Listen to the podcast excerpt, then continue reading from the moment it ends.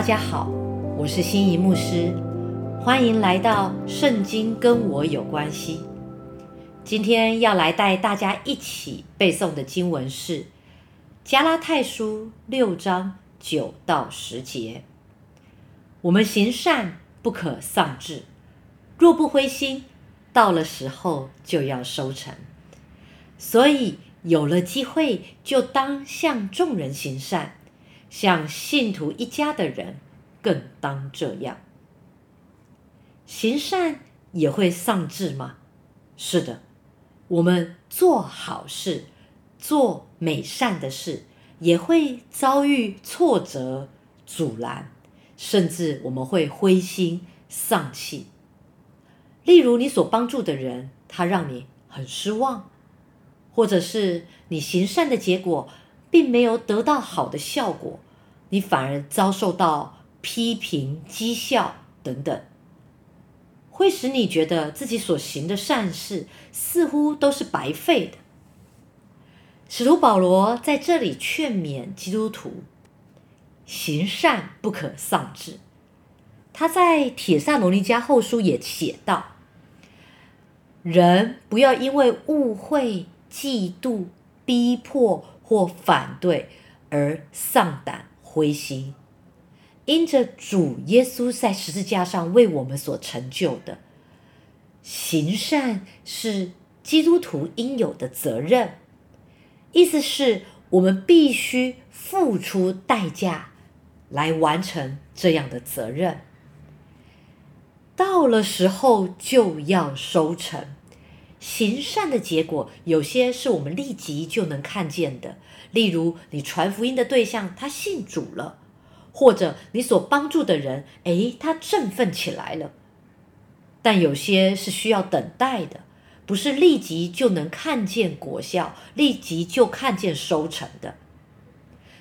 正如撒种需要等候收成一样，雅各在他的书信当中也有这样子的教训。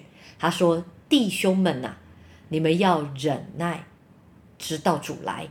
看呐，农夫忍耐等候地里宝贵的出产，直来的日子近了。”保罗用撒种与收成来比喻行善，与雅各的教训啊，正好吻合。上帝鼓励我们效法农夫的忍耐来行善。所以有了机会，就当向众人行善。众人在这里是指一般人，无论是教会内还是外的人，有了机会，就是当我们的手中有行善的力量，而别人也有需要的时候，就要立刻趁机来行善。像信徒一家的人，更当这样。我们都知道，基督徒在主里。是一家人，我们对待主内的弟兄姐妹，就应当像家人一样。我们的家人有什么缺乏或需用的时候，在优先顺序上，应当先照顾他们的需要。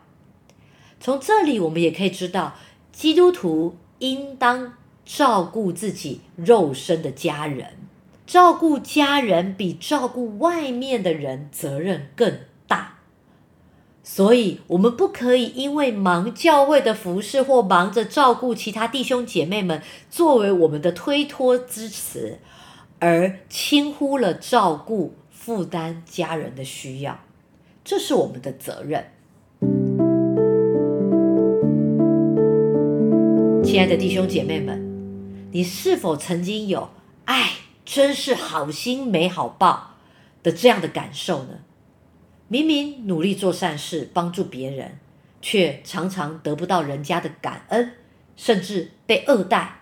有时候我们觉得，哎，那看起来冷漠甚至罪恶的行为，他反而好像看起来是被奖赏的，真正良善的事情却没有被注意到。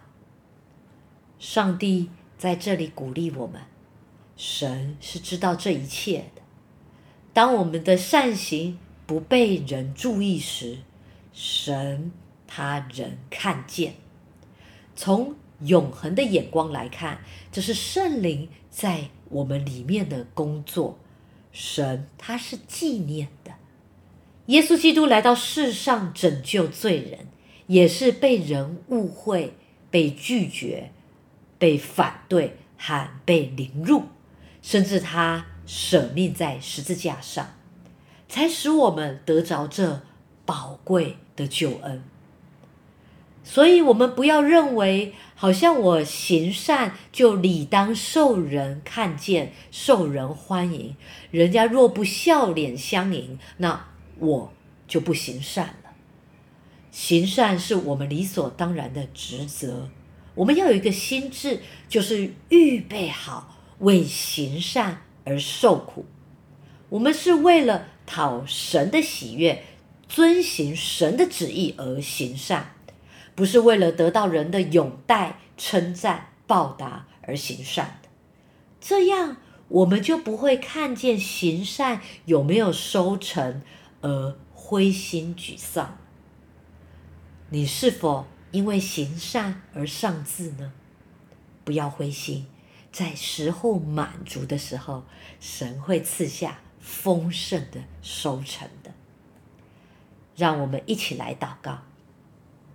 亲爱的圣灵，求你赐下意象，使我们看见基督在我们身旁的环境工作，使我们可以结出生命的果子，让我们可以重新得力，把握各样的机会，向神带到我们身边，以及在生活当中所遇到的每一个人，以各种不同的方式来分享上帝你的信实与良善，传扬。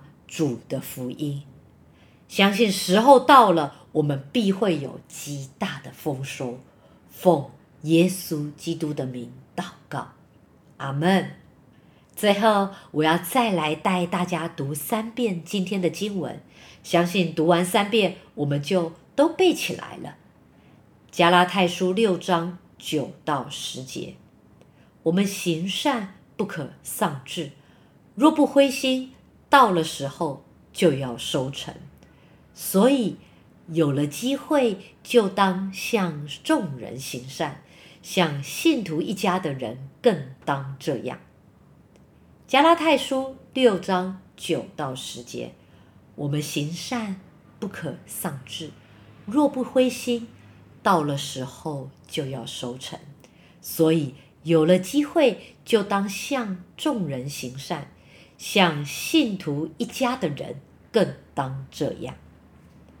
加拉太书六章九到十节，我们行善不可上志，若不灰心，到了时候就要收成。所以有了机会，就当向众人行善，像信徒一家的人更当这样。感谢主。配合七月的背经进度，每天我们都提供大家背经的经文分享，已经来到第十七天喽。你有没有天天复习七月份所背的经文呢？鼓励大家一边背诵，也要一边好好的默想与应用，让圣经天天跟我有关系。到了时候就要收成。我们明天见喽，拜拜。